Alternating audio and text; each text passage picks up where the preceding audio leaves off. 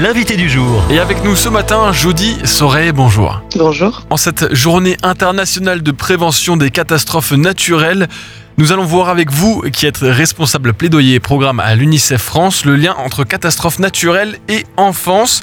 Est-ce qu'on pourrait commencer par un petit point? Est-ce qu'elles augmentent ou est-ce qu'elles diminuent ces catastrophes naturelles-là actuellement?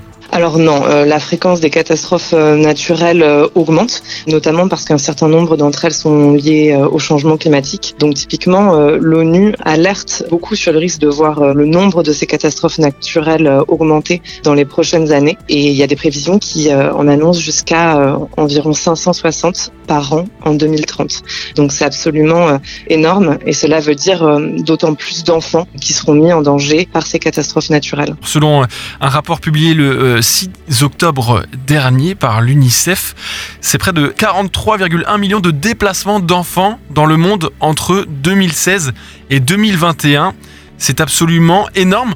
Ça voudrait dire à peu près 20 000 enfants qui sont obligés d'abandonner leur foyer chaque jour à cause de ces catastrophes naturelles, euh, Jody Sauret. Oui, c'est un chiffre très important. Donc, euh, on peut penser qu'avec euh, l'augmentation du nombre d'événements climatiques, ce chiffre va augmenter dans les prochaines années. Et c'est vrai qu'on est généralement très préoccupé par l'accès aux droits pour ces personnes qui sont déplacées. Souvent, ce sont des événements qui sont très traumatisants pour les enfants qui doivent quitter leur foyer, parfois après avoir vu ce, foyer être détruit donc euh, c'est quand même quelque chose de très traumatisant. Il faut savoir que si on parle de 43 millions de déplacements d'enfants, c'est parce que certains enfants sont déplacés plusieurs fois. Donc c'est aussi euh, de nouveau quelque chose de très traumatisant parce que les enfants ne peuvent pas vraiment se réenraciner quelque part, commencer finalement à se reconstruire euh, parce qu'ils doivent régulièrement fuir l'endroit où ils se trouvent à cause de, de catastrophes naturelles. Donc c'est évidemment quelque chose qui, euh, qui nous préoccupe beaucoup. Et quand est-ce qu'ils ont lieu exactement ces déplacements? Bien souvent ces déplacements, ils ont lieu justement après des inondations ou des tempêtes, justement parce que ce sont les situations dans lesquelles tout est détruit, il est très difficile euh, de trouver euh, de l'eau potable,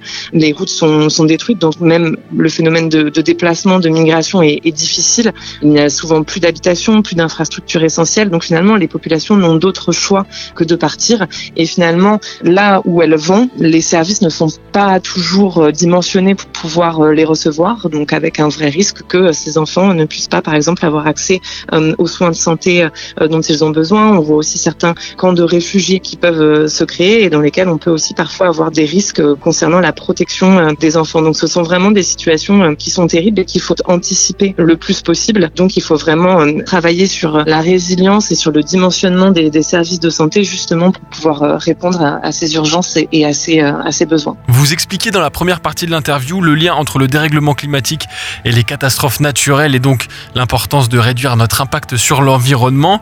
Comment faire pour aller encore plus loin? Essayez à votre échelle de réduire euh, vos émissions de, de CO2. Pousser aussi peut-être les gouvernements euh, à le faire. C'est quelque chose de tout à fait crucial parce que la première responsabilité, elle est là. Mais ensuite, vraiment sur cette question du travail sur l'anticipation des crises et de la résilience, ben, vous pouvez aussi euh, soutenir l'UNICEF. En tout cas, c'est quelque chose que l'on fait beaucoup à l'UNICEF. Donc c'est ce que je peux vous proposer ce matin. Rendez-vous sur unicef.fr. Jody Sorer, responsable de plaidoyer et programme à l'UNICEF France. Merci d'être passé par Phare FM. Je vous en prie, merci à vous. Au revoir.